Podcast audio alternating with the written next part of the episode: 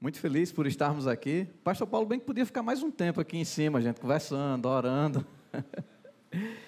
Mas, glória a Deus que estamos aqui hoje. A gente está começando o ano, né? Quando o pastor Marcelo falou comigo acerca de estar aqui com vocês nessa manhã.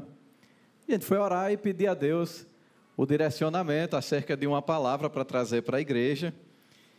E aí a gente começou a pensar, início de 2024. O que é que nós vamos falar? O que é que poderíamos falar? Onde poderíamos ler um texto da, da palavra do Senhor? Aonde poderíamos estar aqui para conversar com vocês nessa manhã?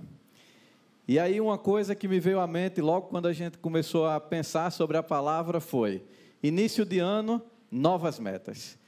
Nós fazemos meta para tudo, principalmente no início do ano. 2024 vai ser o ano fitness, eu vou ficar magrinho, eu vou ficar bem, só que aí vem ceia, né? Vem a despedida do ano velho, dá tudo errado, a gente não começa bem e aí a gente vai empurrando isso para frente, vai colocando as metas um pouco mais para frente e finda que quando a gente vai terminando esse início de ano, a gente para assim e faz, não, algumas metas passaram, mas outras ficaram. E aí a gente olha e faz, tenho meta para minha família, tenho meta para o meu trabalho, tenho meta para os meus estudos, tenho meta para isso, para aquilo, mas às vezes nós esquecemos de uma meta principal. E aí, o título da nossa mensagem hoje é: Não perca o essencial. Não perca o essencial, porque você pode colocar meta para todas as áreas da sua vida. Mas como cristão, se você não estabelecer uma meta chamada serviço, você muito provavelmente vai perder o essencial para a sua vida. Porque através dessa meta, serviço, você vai desenvolver muitas outras áreas. Você vai entender muitas outras coisas que Deus quer para você. E como nós já traçamos algumas metas, e como nós já estamos nesse ciclo de decisões de início de ano, eu quero perguntar para você o que você tem posto como essencial. O que é que você parou assim nesse início de ano e disse: não, o ano de 2024, isso eu tenho que guardar, ou então isso eu não posso perder. Uma definição do dicionário Michaelis sobre essa ideia de essencial ele vai nos dizer que o essencial é a ideia principal. É aquilo que simplesmente é fundamental na nossa vida. E como eu já falei lá no iníciozinho, não existe cristão sem o serviço. Aí a gente já começa a construir alguma coisa, não é assim? Aí a gente já começa a entender mais ou menos sobre o que vamos falar hoje.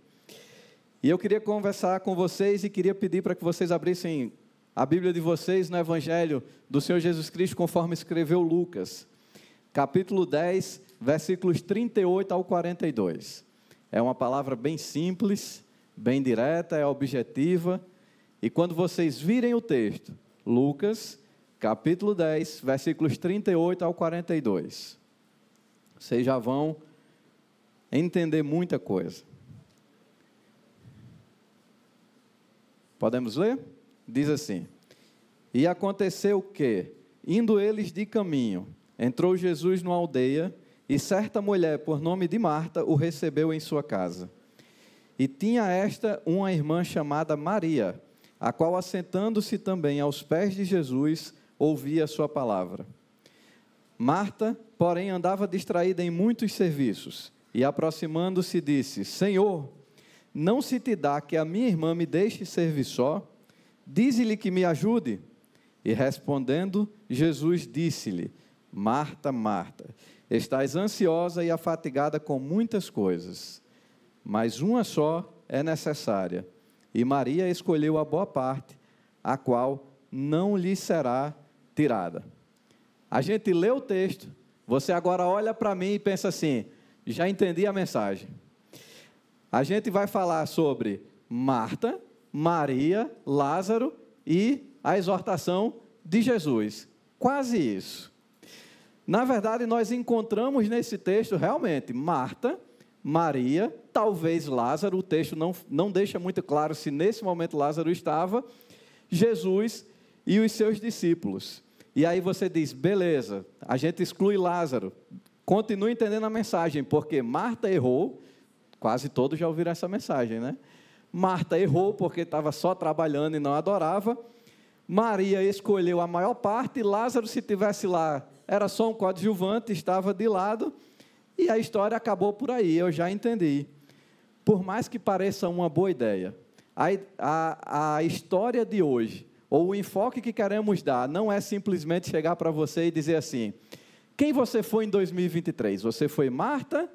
Esteve ocupada em muitos serviços? Ou você foi Maria? Estava aos pés do Mestre? Até parece ser uma boa ideia, mas não é essa, não é esse o enfoque que queremos dar hoje. Hoje nós queremos olhar o texto com um pouco mais de calma e traçar um outro paralelo que muitas vezes não estamos bem acostumados, tá certo?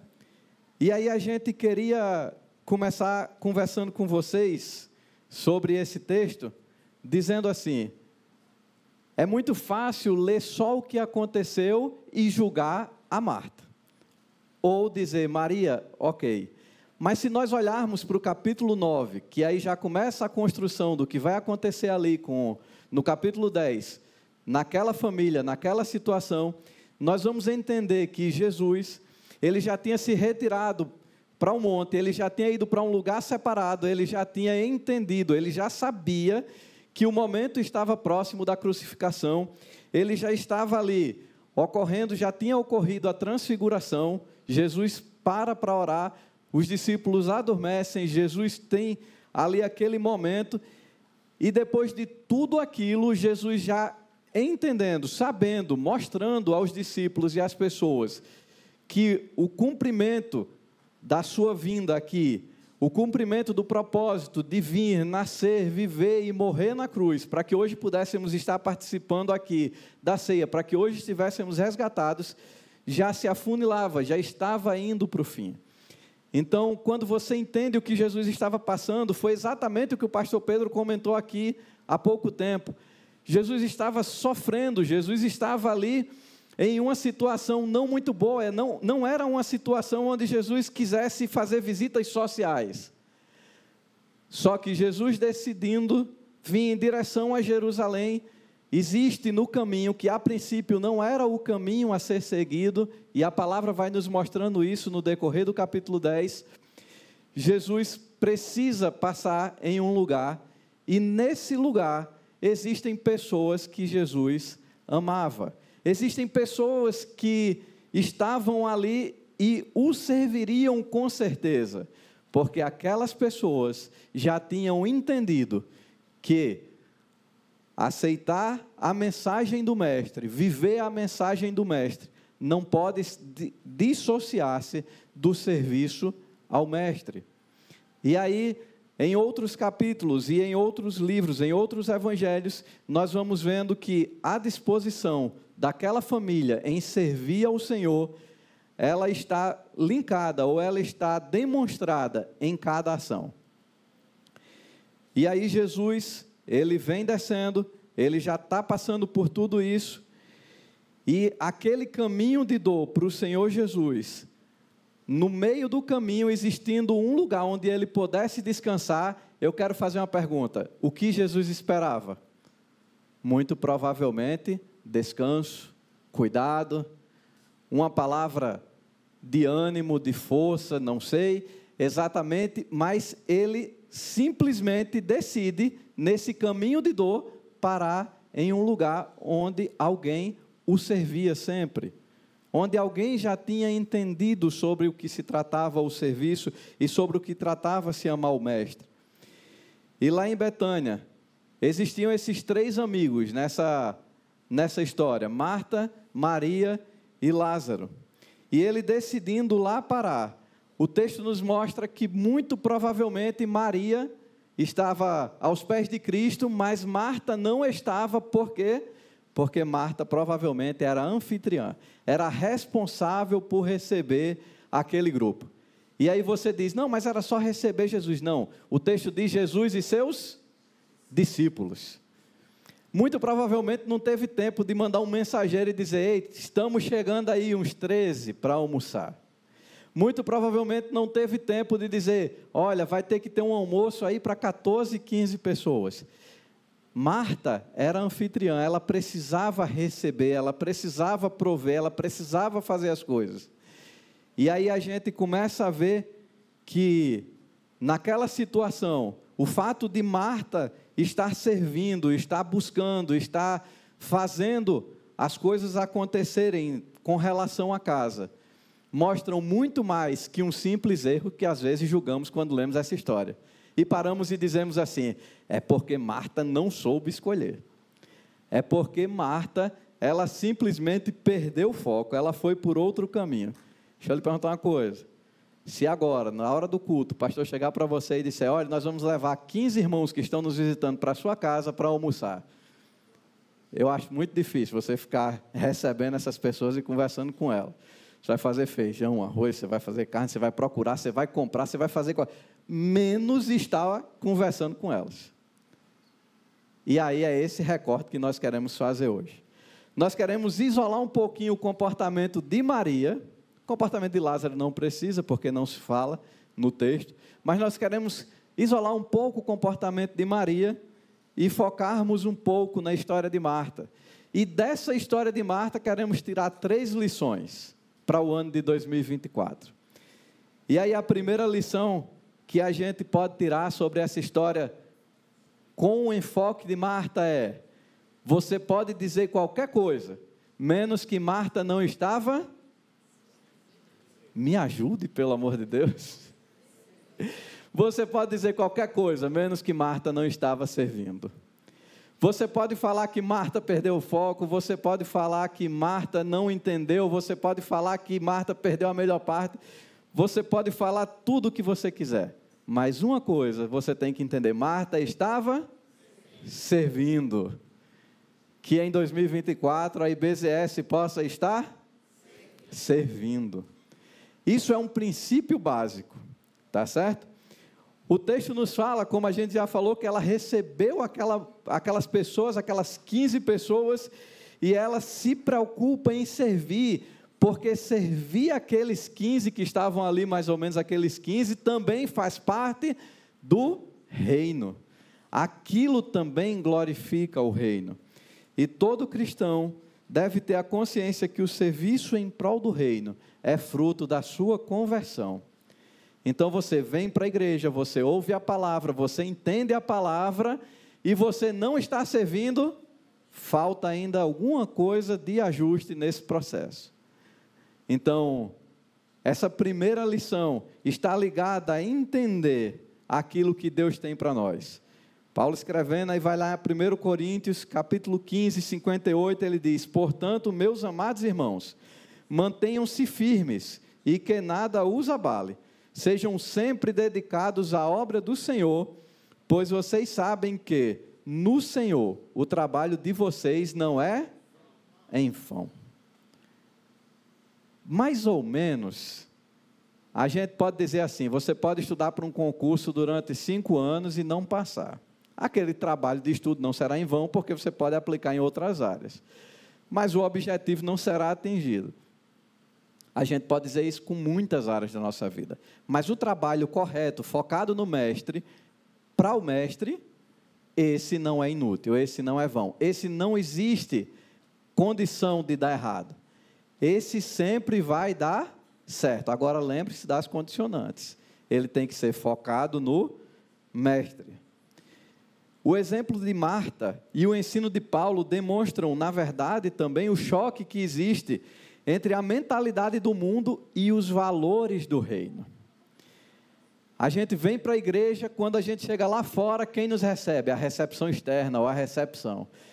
Nós entramos na igreja, quem nos recebe consegue um lugar para nós? A recepção da igreja. A gente vem para cá, chega aqui, o louvor está servindo, depois os pastores estão servindo, ministrando a palavra. Ou seja, é uma bênção o serviço para o reino. Só que é melhor ainda quando eu sou uma bênção para esse serviço. Quando um dia ou dois dias como é o caso da nossa igreja, a escala de serviço. Eu estou lá fora na recepção, no sol, ajeitando, organizando os carros para que os outros irmãos, para que os demais irmãos tenham o conforto de poder chegar e adorar o Senhor aqui na igreja, todos juntos. Então, quando estamos agindo pelos valores do reino, eu também sou uma bênção no serviço. Eu também sou uma bênção e não só usufruo dessa bênção, como é a mentalidade do mundo, onde nós muitas vezes só queremos ser cada vez mais servidos, onde nós queremos cada vez mais receber algo de alguém que se dispõe a servir. Então, quando lemos o Evangelho do Senhor Jesus, conforme escreveu Marcos também, capítulo 10, 42 a 45, e associamos ao que está na carta de Paulo aos Colossenses, capítulo 3, versículo 1, 23 e 24, nós possamos entender algumas verdades acerca desse serviço. As foi muita referência, né? Olha só. Marcos 10, do 42 ao 45, diz assim: Então Jesus os reuniu e disse: Vocês sabem que os que são considerados líderes nesse mundo têm poder sobre o povo e o que os oficiais exercem suas e que os oficiais exercem sua autoridade sobre os súditos. Entre vocês, porém, será diferente. Quem quiser ser o líder entre vocês, que seja servo. E quem quiser ser o primeiro entre vocês, que se torne escravo de todos.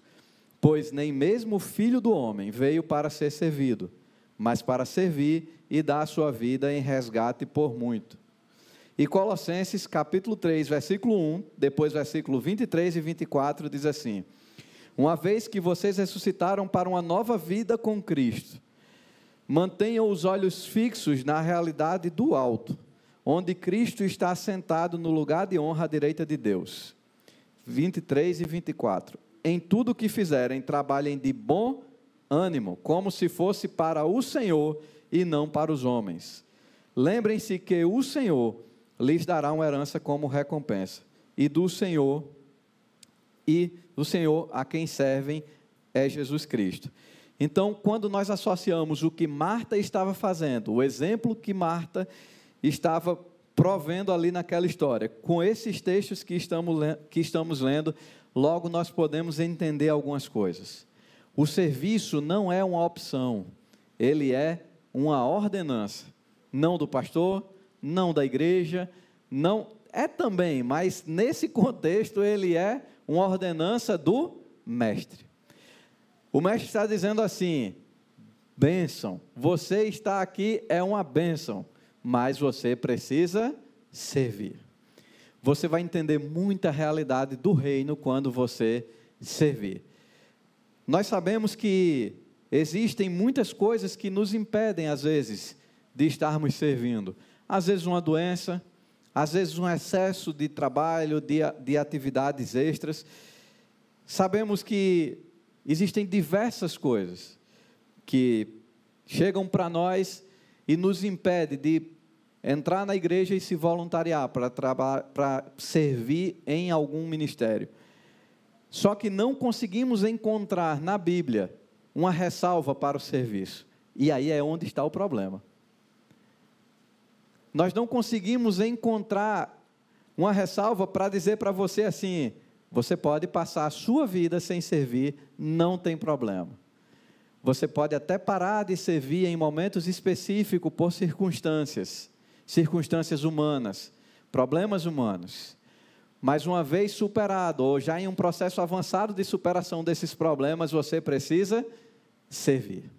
Você precisa estar aqui dedicando o seu tempo ao Senhor de alguma forma, em algum ministério.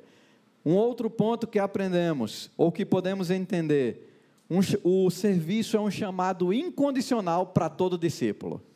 Não existe um discípulo que possa chegar e dizer assim: Olha, eu não tenho nenhum dom, eu não consigo fazer nada, e é melhor eu só ficar aqui no meu cantinho, no meu, no meu banco ou na minha cadeira sentado, porque aqui eu vou atrapalhar menos. Não existe isso. Tá certo? Todo discípulo do Senhor, ele é chamado, ele é convocado para o serviço. E aí você pode servir em qualquer área da igreja. É por isso que normalmente nós não chegamos assim e dizemos: Olha, Lázaro, você vai para o louvor, porque seria um desastre. Se me colocar para cantar, vai ser muito complicado. Mas o que é que a igreja diz? Onde você quer servir. Ah, eu não sei cantar, tá certo. Eu sei ficar em pé? Sei. Gosto do ar-condicionado? Gosto, vou ficar na recepção, como o Léo está ali, ó, dentro da igreja, assistindo a pregação, no ar-condicionado, em pé, abrindo e fechando a porta para os irmãos. É um serviço importantíssimo para a igreja. Cada um de nós, já sabendo, já sendo cônscio que existe um chamado, que esse chamado é incondicional, cheguei nem no terceiro ponto ainda, mas o que é que falta? Pegar um cartãozinho de serviço que tem aí no banco da frente levar para casa, preencher e depois entregar, dizendo aonde você pretende servir, dizendo aonde você quer entregar o seu serviço ao Senhor. E o terceiro ponto que conseguimos aprender com essa história de Jesus dizendo quem vai ser o primeiro, quem não vai ser o primeiro, de Jesus dizendo o que vai ser o serviço, de Jesus falando sobre serviço é: não conseguiremos impressionar ao Mestre com o nosso serviço.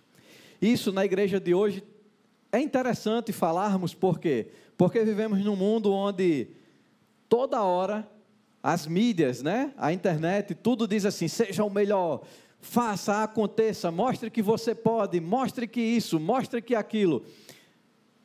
E aí a gente vem para a lógica cristã e diz: não, não, não, não é bem assim. Você é convocado a servir. E aí nesse serviço, tá certo? O que Deus quer de você não é que você mostre ao mundo que você é bom naquilo que você faz, mas é que você sirva de todo o seu coração. Porque se você servir de todo o seu coração, o seu serviço aqui ainda pode ter algumas falhas humanamente falando, mas você está servindo primeiramente ao Mestre e depois aos seus irmãos. Então, quando nós falamos em serviço cristão, não estamos preocupados ou não estamos buscando essa perfeição que o mundo busca. Estamos procurando, estamos buscando um coração disposto a agradar o Senhor e segui-lo. Porque se esse coração realmente estiver disposto a servir, ele fará o melhor que ele puder para abençoar a igreja e agradar ao mestre. Então essa é a primeira lição. É Marta estava servindo. Então, se você passou 2023 e não serviu, aprendeu a primeira. Você precisa, em 2024, fazer diferente. Você precisa servir. Se você passou 2023, estava servindo, decidiu em 2024 dar uma parada, aí você está sendo lembrado da primeira lição agora. E em nome de Jesus, esperamos que o Espírito Santo convença você a não parar. Você pode até mudar o foco do seu serviço. O que a gente está falando é de não parar. Então, a gente já falou, se você não servia, já falou agora. Se você estava pensando em parar, e se você estava servindo, você guarda essa lição como um ensino. Glória a Deus por isso. É uma vacina para você nunca mais pensar em parar de servir. E aí nós vamos para a segunda lição. A nossa segunda lição é: não perdemos perder o foco com o passar do tempo. Marta estava servindo, como dissemos. Qual era o pecado? Nenhum. Qual era o problema? Perder o foco. Marta, ela perdeu o foco. Steve Jobs, ele disse uma frase assim perfeita sobre foco. Uma frase não, um, um período, né? Ele disse: algumas pessoas acham que foco significa dizer sim para a coisa que você irá focar, mas não é nada disso. Foco significa dizer não para centenas de outras boas ideias que existem. Isso significa dizer que se você assentou no seu coração em servir, em fazer, disponha ou coloque o seu foco naquilo e diga não para as demais coisas ainda que essas outras coisas lhe pareçam uma boa ideia. Como é que isso se manifesta aqui na IBZS? Quando os pastores chegam aqui e dizem, irmãos, não sirvam em três, quatro ministérios. Vai ser muito pesado para você estar em várias frentes. Você vai acabar colocando esse serviço de uma forma errada na sua vida, vai atrapalhar sua família, vai atrapalhar sua vida secular, vai atrapalhar seu trabalho, e você vai acabar perdendo o foco. Então, é mais ou menos o que Marta estava tentando fazer. Marta viu a demanda e ela, ao invés de focar no mestre e na necessidade do mestre, Marta foca em milhares de outras coisas. A arrumação da casa, fazer o almoço da melhor maneira possível, fazer receber as pessoas, cuidar das pessoas, estar ali para aquelas pessoas. E como a gente falou, muitos teólogos defendem que Marta era a irmã mais velha, talvez ali uma família de órfãos, porque os textos vão colocando sempre Marta como essa pessoa responsável pela casa, como a pessoa que tinha a responsabilidade de organizar tudo para receber o mestre. E o excesso de preocupação fez com que, com o intuito de melhor adorar o Salvador, o coração de Marta, pouco a pouco, se distanciasse da melhor parte. A gente falando assim, talvez você nem entenda muito bem sobre o que estamos falando sobre perder a melhor parte, mas daqui a pouco a gente vai conversar um pouco mais e talvez você entenda como isso é difícil para a vida cristã e como isso é perigoso para nós que servimos ao Senhor. O que aconteceu ali é que Marta estava no lugar certo, com as pessoas certas, com o sentimento de dever certo, mas o que era uma demanda secundária tomou o primeiro lugar. É como se fosse assim: você saiu da, da sua casa com a sua família, você pensou em adorar o Senhor, você fez tudo certo, se arrumou, chegou na igreja antes da ceia, você fez tudo, mas em algum momento no caminho você recebeu uma ligação, uma mensagem, aquilo tirou você de tempo, passou a ceia nós relembramos aqui o sacrifício de Jesus na cruz do Calvário e você está sentado assim pensando, o que é que eu vou fazer para o almoço? Está pecando? Não, mas está perdendo a melhor parte. E quantas vezes estamos servindo, mas perdemos a melhor parte? Quantas vezes as pessoas nos elogiam, chegam assim para a gente e diz: Cara, que bênção isso aí que você fez. Que maravilha. Que fantástico! Mas perdemos a melhor parte. Mas não estávamos ligados naquilo que era o essencial. Então nós não podemos perder o essencial. E parece que hoje em dia isso o mundo nos cobra a perder o essencial. Mas precisamos a cada dia decidir o que é esse essencial para nós essencial no serviço, que é o contexto que estamos falando hoje, e essencial também nas outras áreas da nossa vida.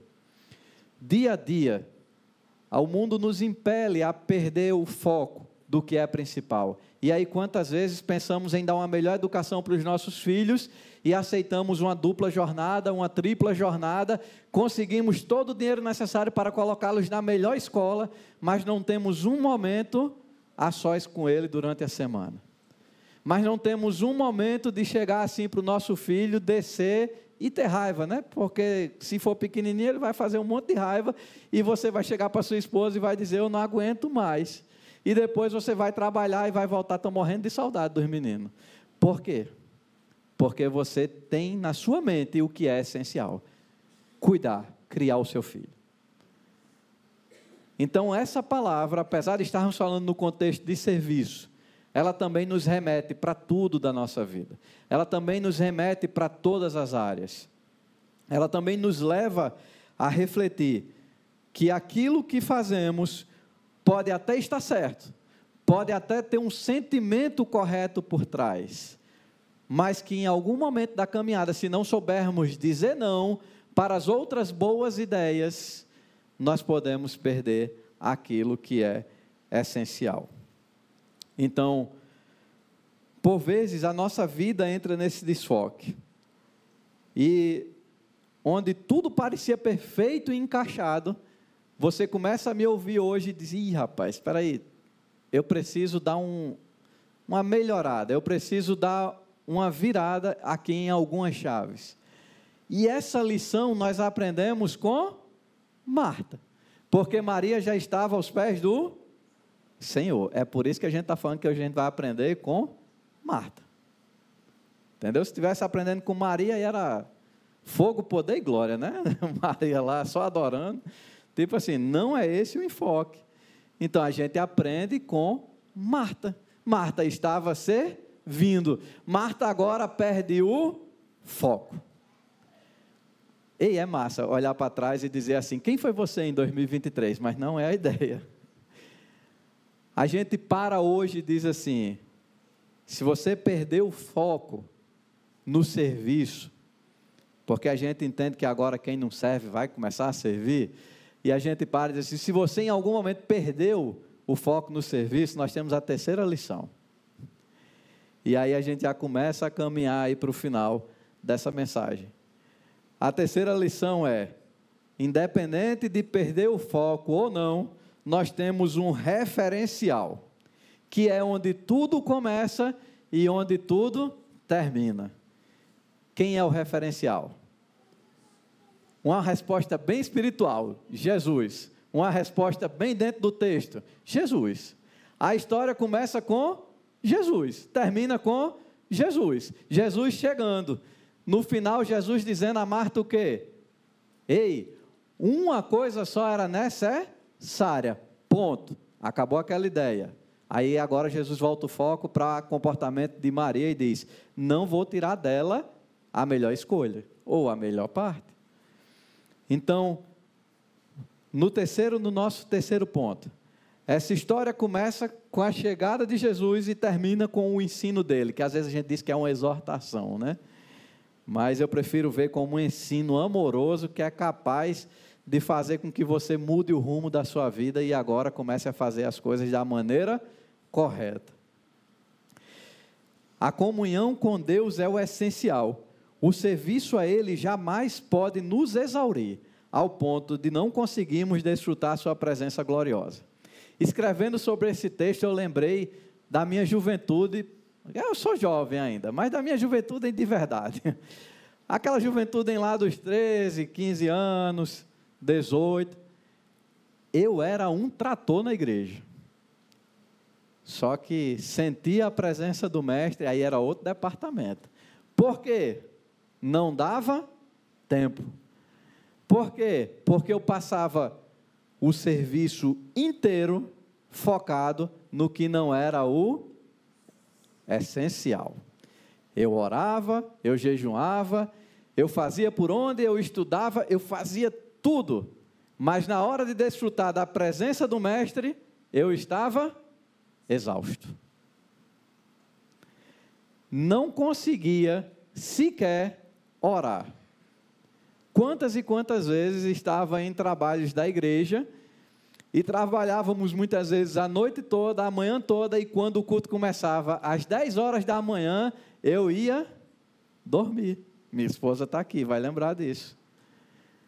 Todos estavam adorando, todos estavam usufruindo, e durante aquele tempo eu estava dormindo. Para quando acordasse no final do culto, poder voltar a trabalhar. Então, quando eu venho trazer essa mensagem, eu estou falando de muito do que eu passei. E até chegar o dia que eu comecei a entender que eu precisava ter equilíbrio. E o que Jesus disse foi equilíbrio. Ele disse isso para Marta.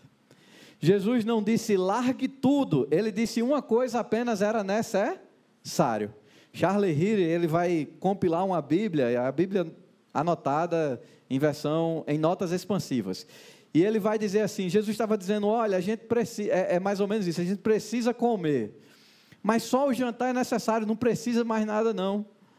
Ou seja, precisava do serviço, mas só do que era ali o principal, não precisava mais muita coisa. E aí depois Marta teria tempo de adorar, e assim ela não perderia o essencial. Jesus não está dizendo assim, Marta, largue tudo e nos deixe com fome. Jesus não está dizendo assim, Marta, Tudo que você está fazendo está errado. Jesus não está dizendo não tem valor. Jesus está dizendo só assim: replaneje. Tenha cuidado. Tudo isso que você faz é para mim. Mas eu sou mais importante do que tudo isso.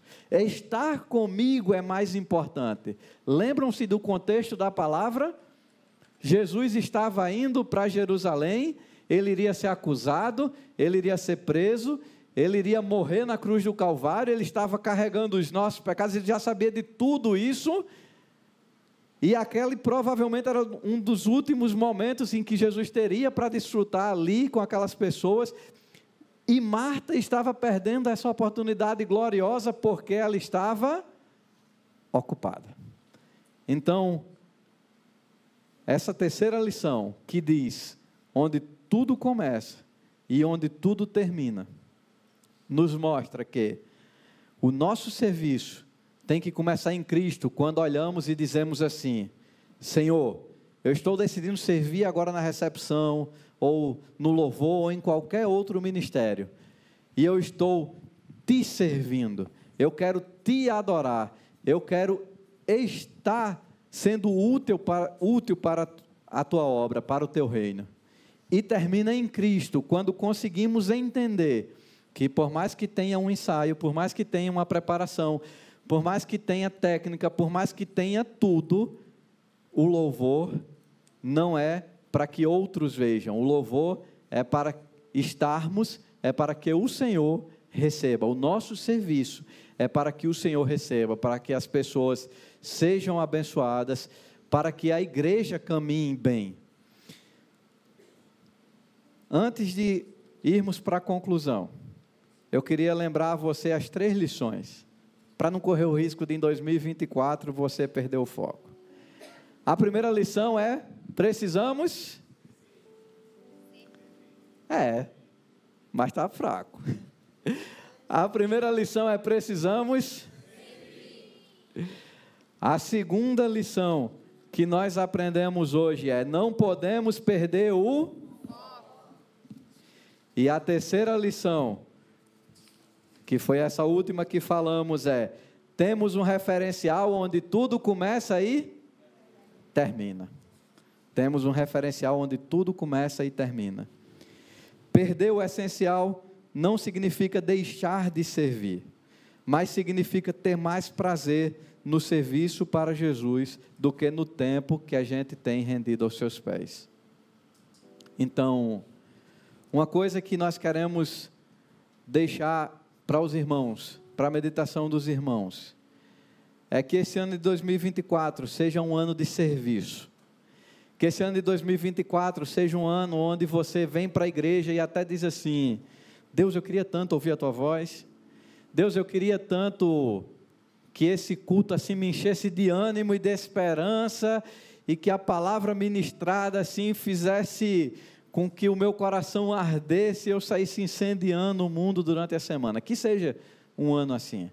Mas que seja aquele ano também que você, ao invés de sair de casa de 9h40 para o culto às 10 você sai de nove horas feliz, já incendiado, porque vai chegar uma hora antes na igreja ou 40 minutos antes para poder servir, para poder arrumar a cadeira, que vai receber alguém que precisa ouvir a palavra do Senhor, que vai ser alguém que vai colocar o carro lá fora de uma maneira organizada para não atrapalhar nenhum vizinho e aí os vizinhos possam olhar e dizer: que igreja diferente, que igreja que se preocupa com a comunidade e aí, quando a gente sair daqui para a nossa nova sede, os vizinhos comecem a. Rapaz, não era para vocês terem saído. Vocês têm que inventar um culto, pelo menos no sábado, porque a gente está sentindo falta de vocês aqui. E aí, esses vizinhos podem nunca ter vindo na igreja, mas eles sentirão falta dos servos que estavam olhando lá para a garagem dele não ficar impedida durante o momento do culto, que estavam na rua dando bom dia quando eles passavam e que estavam pregando o Evangelho de uma forma diferente daquela que nós pregamos aqui no púlpito. Então, que 2024 seja um ano de serviço, onde, apesar das nossas limitações, do nosso temperamento e da nossa forma de servir, nós guardemos o essencial. Que nós não percamos o essencial de vista. Que nós possamos terminar 2024 olhando para trás e dizendo assim: Senhor, 2024 foi bom, eu servi, e eu errei durante o serviço, e eu acertei durante o serviço, mas eu quero te agradecer aqui, porque 2024 está terminando, e eu não perdi o essencial, eu estou contigo. Eu passei um ano, um ano te servindo e te adorando da maneira como tu falaste que era para eu fazer. Você pode curvar sua cabeça e nós vamos orar agora. E aí a gente já vai caminhando para o fim desse culto agora. Pai querido, Pai eterno, nós te louvamos e te agradecemos pela oportunidade que tu tem nos dado nessa manhã. Senhor querido, nós temos tantas coisas para resolver. Nós temos trabalho, Senhor, para dar conta, nós temos estudo, nós temos, Senhor Deus querido, a família que não podemos abrir mão só instante, Senhor, de estar ali cuidando. Nós temos tantas coisas, Senhor, são tantas decisões para tomar. Mas, Senhor, que em nenhuma decisão, Senhor, possamos perder, Senhor, de vista aquilo que é essencial. Senhor Deus querido, que nós possamos te servir, Senhor, durante 2024 inteiro. Pai querido, que durante todo esse ano, Senhor, nós possamos entregar o teu melhor a ti, Senhor.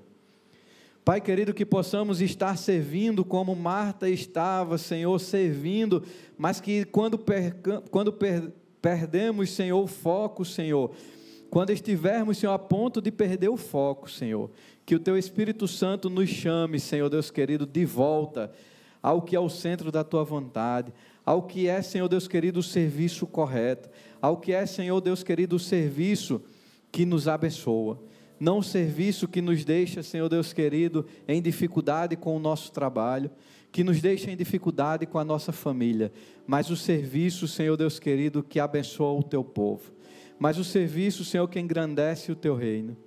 Pai querido, Deus eterno, que esta manhã, Senhor Deus querido, seja uma manhã de decisão na vida de todos nós. Aqueles que não serviam, Senhor, que passem a servir. Aqueles que já serviam, Senhor, e se viram agora sem o foco correto, que replanejem, Senhor, a rota. Senhor Deus querido, que essa manhã, Senhor, seja uma manhã, Senhor Deus querido, onde entendemos que Tu leva os nossos pecados, que Tu levaste os nossos pecados, que Tu nos perdoastes e por isso podemos estar aqui ceando, Senhor. E por isso podemos estar aqui, Senhor Deus querido, te adorando.